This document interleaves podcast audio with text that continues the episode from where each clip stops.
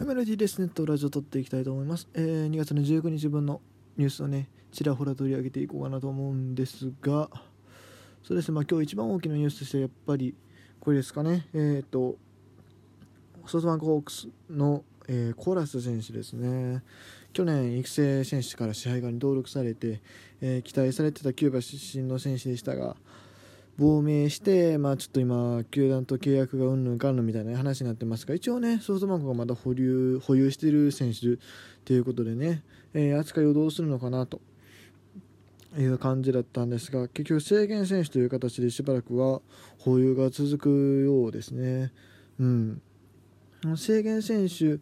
の状態だと他球団と契約できない、まあ、それは、えーと、日本国内に限らず海外を含めてですね、えー、プレーできないということで、ちょっとね、コラ選手は一応メジャーを目指して、え亡命したっていうことなんですけども、うん当然、当面の間、ちょっとメジャーには行けないと。MLB と NPB の間にもちょっとそういう協定はあるので、NPB の球団で保有している選手に関してはちょっとメメジャーと契約するのが無理っていう形になってるので、えー、って感じですね。うん。まあ、これは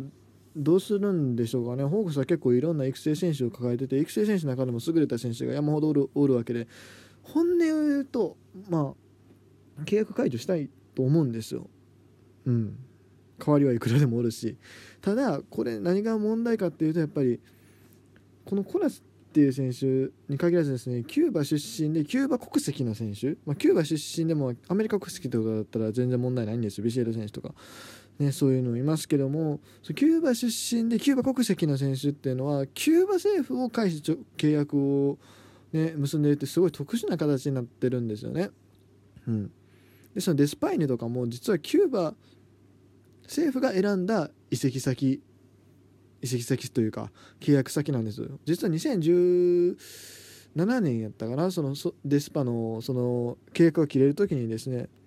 本人は実はロッテを望んでたらしいんです。ただまあその契約のお金の都合上 ホークスに行ってくれっていうことになったりしてて、まあ、そんな感じでまあキューバ選手はやっぱり、社会主義の国なんでね自由がないんですよね、うん、でまあ今回のコラス選手の場合そうやってまあキューバからねあの有望選手を託されてるわけですこのコラス選手ってまだまだ若いですから。有望選手をホークスの方で育ててやってくれというか、まあ、そういう形になってるわけでもしここであの安易に契約解除してしまうとデスパとかグラシャルとかあとはまあモイネロその他もろもろ、まあ、キューバ人選手の契約自体がちょっと今後厳しくなってくるっていう形なんですよね。うん、ホークスはあくまでもなんだろうキューバ政府に一番誠実な対応しないといけないというすごい難しい状況に置かれてて、まあ、今回の苦渋の決断になったんかなと思います。うん、まあでもそうしないとねなかなかしんどいんですよね。やっぱりキューバ人選手ってホークスのね中ではすごい大きなウェイトを占めてますからね。なかなか手放せるもんじゃないですしね、うん、こう毅然とした対応を取らざるを得ないんやなと。まあただ幸いコラス選手を除いて今支配下登録は65しかいないんで6566まあ多いっちゃ多いといえばそうかもしれないですけどまあまだ余裕あるじゃないですか。4人4人はまだ登録できるっていうことね。うん。これはまあ幸いかなというふうに思いますね。ちなみにですね過去に、えっと、GNA と契約を結んでたグリエル兄弟がですね、えー、まあ、同じような感じになったんですが、まあ、グリエル兄弟の場合同じような感じというか確かグリエルのお兄さんは、えー、もう契約がすでになかった状態で行ったんですよ。契約結ぶ前に亡命したと。で弟の方が今度入ってくるって話になっててそう2016年からかな？15年かな？まあ新しくプレーするよって話になってその途端に亡命したんですよ。そう契約が結び終わった後亡命して実はその時はえー、まあ制限選手としてね、まあ、今回のホークスと同じような形で、えー、やったらしいんですよね。うん、ただまあその時は1年後にもうその制限選手の契約してはもう解除しちゃったと、うん、でそれでも今、えっと、ブルージェイズかな、えー、山口俊の同僚になってるっていう感じなんですけども。まあ実際その後ベイスターズはねキューバ人選手多分取ってないですね。うん。ただまあホークスはね今キューバ人選手がバリバリ多いんでもう外国人の主力なんでね同じようにはできないっていうのはなかなか難しいところかなというふうに思いますね。本当にまあキューバ人っていうのは なかなかリスクがあるんでね難しいなと思いますね。一時期まあ解禁された時は盛り上がりましたけども結局はホークスとジャイアンツと今もロッテも一応おるんかなぐらいのもんですよね。うん。って感じですからね。あれか。えっとえチュニジ持ったっけ？マルティニスとか多分そうなんかな？ちょっと怪しいけど。まあみたいな感じでね。なかなか大変やなと思いますが。さて、えー、と次のニュース。ちょっとこれは心配な話なんですが、えー、山崎康明選手がですねちょっとなんか今日は怪我した。怪我したというか、まあ、軽傷らしいんですけどなんか打球を受けた云々でねちょっと挑戦遅れがなければいいんですがねなかなか安明選手に代わる日本の抑えっていうのはいないんで、まあ、ベイスターズ単体で見るとね、まあ、別にある程度どうにかなるのかなという気はしますがいや分からへん分からへんけどでも多分なんとかなるでしょうしまああれなんですけど日本の抑えの代わりで言うとなかなかね難しいところがありますよね。まあ山本由伸あたり抑えに持っていくとかあるいはまあ松井裕樹を抑えにするとか手がなくはないですがでももう完全に日本代表の抑えイコール山崎朝樹っていう状態なんでね。ちょっとな本当にあの影響がないことを祈っておりますがどうなんでしょうか。これは本当に心配ですね。続きましてこちら、えー、ヤクルトと楽天の練習試合。行われました。裏添えですか。ヤクルトが4点楽天が12点ということで、まあ、楽天の大勝利ですがまあこれヤクルト投手陣が結構やばいですね、まあ、もちろんねその1軍バリバリの選手が投げたわけではないんですけども14四球で12失点っていう。大丈夫かこのチームってね。高津監督もプロというには情けないピッチングとコメントされてますが。いや ひどいなこれ。高橋は大炎上2イニングで58球2番手クック、守備の乱れがあって、えっと、2回5失点。5番手目の1イニングを投げ切れず。これは なかなかきついですね。いくらまあ練習試合とはいえねこんだけ投手陣が炎上するっていうのはダメージがありますよね、うんまあ、ずっとねヤクルトは投手が投手が課題と言われておりますがうんなかなか育たへんなんでこんな育たへんのやろね。っていうぐらい、まあ、もちろん狭い神宮球場っていうのはあるでしょうけど別に球場が狭くてもピッチャー育つ球団育ってますよ。うん。ね。ていうかだってもともとだって石井和久さんとかだってヤクルト出身でしょ？